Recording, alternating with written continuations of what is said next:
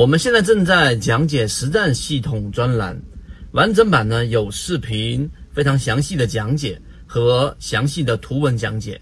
帮大家建立一个完整的交易系统。所以，如果你想进一步的系统的去建立自己的交易系统的话，可以拿出手机，可以直接在缠论专辑的简介找到我。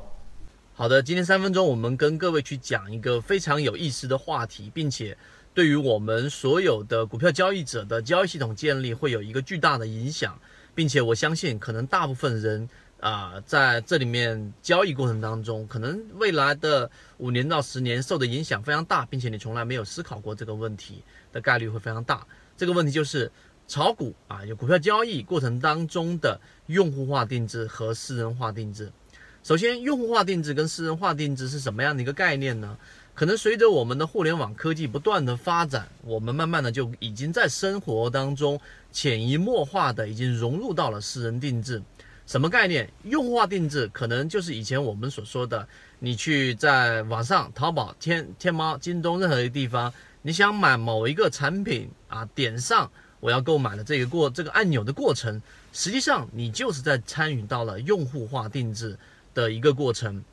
你要买的产品是所有人普罗大众大家的这一个产品都是一样的，那么我们在买卖股票其实也是一样的一个道理啊，在我们的工具当中，举个例子，我要选择主力创新高、股价没创新高的这一个啊盈利模型，直接一键下去，我就可以选出所有符合这一个啊操作的盈利模式的可能二十只或者三十只个股，就通通就会全部出来了，这是用户化定制的一个。啊，一个描述，就像以前我们说，你如果说想要去要一个手机壳，对吧？那手机壳的啊回馈到可能是要往前推五十年、六十年，我们叫做当时的叫做计划经济的时候，那我就直接大家用科学家研究，然后人类喜欢什么样的颜色手机款式的手机壳，然后交给几个大的厂商定制，不就完了吗？这就是我们所说的这一个叫做市场经济。但最后市场经济到底能不能解决所有人的需求呢？答案大家应该很清楚了，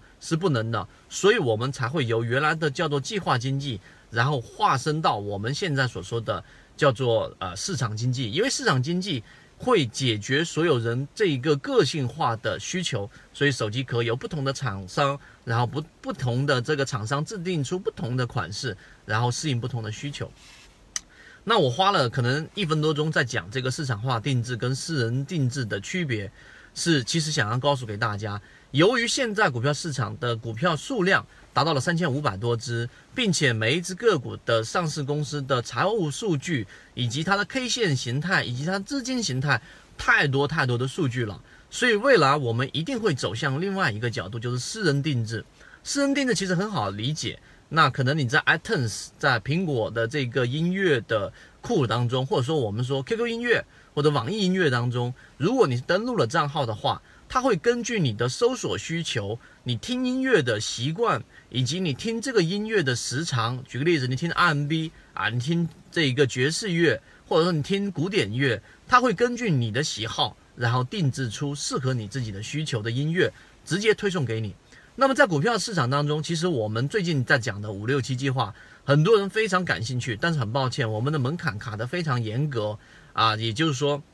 我们会对那些真正想去建立交易模式，并且跟随我们时间比较长的这一些啊人群，然后会有一个专门的群，专门定制出适合你自己的交易模型。那私人定制在股票交易市场当中，我们现在在我们圈子当中明确的给大家一个标准，就是未来一定会是这样的。那私人定制在我们股票交易过程当中，就是未来你自己的交易模型，我们会根据你的操作习惯，根据你自己的这一种操作需求，然后最终找出适合你自己的盈利模式，这是第一步。第二步，那么我们过程当中会不断的去检查你的交易系统是否是稳定的，还是随机游离的，我都不没有自己交易系统的，这个会有每一个月每一个月你的操作的习惯的评估，然后最终我们得出一个方案出来给你做一个改善。第三个，当你的交易模型是成型的了。当我们已经综合分析适合你的交易模式已经是出来了，那最终我们还是要落实到实战过程当中。那么实战一旦改善了，那么以后啊，这个用户化定制跟私人化定制的区别就是，用户化定制你只能说去用一个所有人的这种普罗大众的方式去找到一部分或者说一大部分股票，而私人定制就是你自己适合你的操作习惯的这一些个股，而而且适合你的交易模式的这些个股就直接摆在那里，这就是私人化定制。